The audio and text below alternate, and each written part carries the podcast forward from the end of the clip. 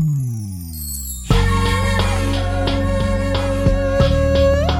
Pas touché par les images de pauvreté dans le monde. Une cabane délabrée, un visage d'enfant amaigri, des gens complètement démunis.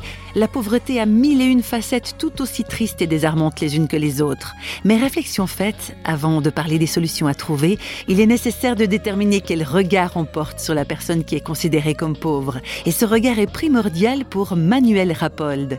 Marié, père de deux enfants, Manuel vit en Suisse. Il est responsable de partenariat avec l'Afrique dans une organisation chrétienne internationale et il a été primé dans le cadre de la meilleure prédication du prix Stop Pauvreté.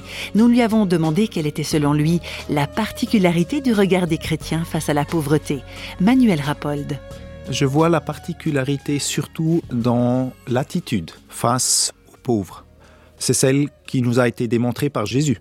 Cette attitude de, de compassion, de vouloir servir et aider, et puis d'autre part aussi de vouloir se mettre au même niveau euh, Jésus, contrairement aux chefs religieux de l'époque, a toujours été perçu par le peuple comme l'un des leurs.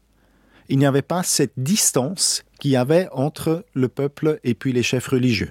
Ça me semble aussi pertinent pour un engagement aujourd'hui auprès des pauvres. Nous ne pouvons pas prétendre les aider à distance. Nous ne pouvons pas dire de loin, nous avons la solution pour votre problème c'est de la présomption. Finalement, c'est de l'orgueil. Et comme l'orgueil rend aveugle, on peut croire qu'on détient les solutions pour le monde, mais finalement, dans la pratique, ça s'avère que ce n'est pas le cas.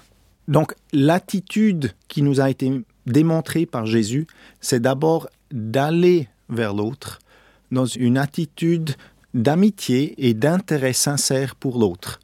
Euh, je ne dis pas qu'il faut être chrétien pour avoir une attitude semblable à celle de Jésus. Et dans ce sens, je me sens euh, solidaire avec euh, toute personne qui a cette même attitude et qui cherche à servir.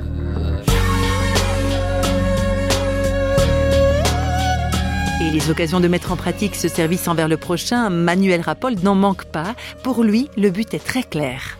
Dans les projets humanitaires dans lesquels je suis engagé, le but est toujours de mettre en valeur la richesse qui est déjà là. Je ne crois pas que la richesse, c'est quelque chose qu'on peut apporter ou importer, mais la richesse, elle est déjà là et on peut la développer. L'une des spécificités de, de la foi, c'est de croire que Dieu a créé le monde et tout ce qui est dedans. Donc, Dieu a créé des richesses. Ce que nous observons autour de nous, c'est des richesses. Donc, le principe fondamental, c'est la richesse, elle n'est pas simplement là, elle est créée.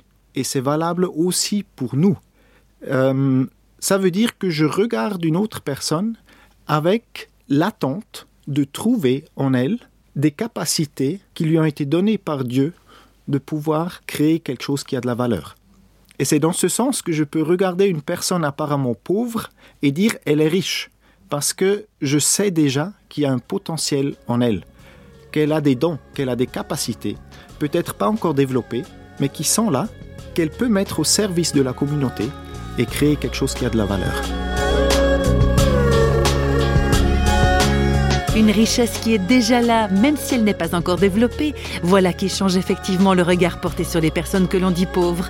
Du coup, difficile de dire qui est riche ou qui est pauvre.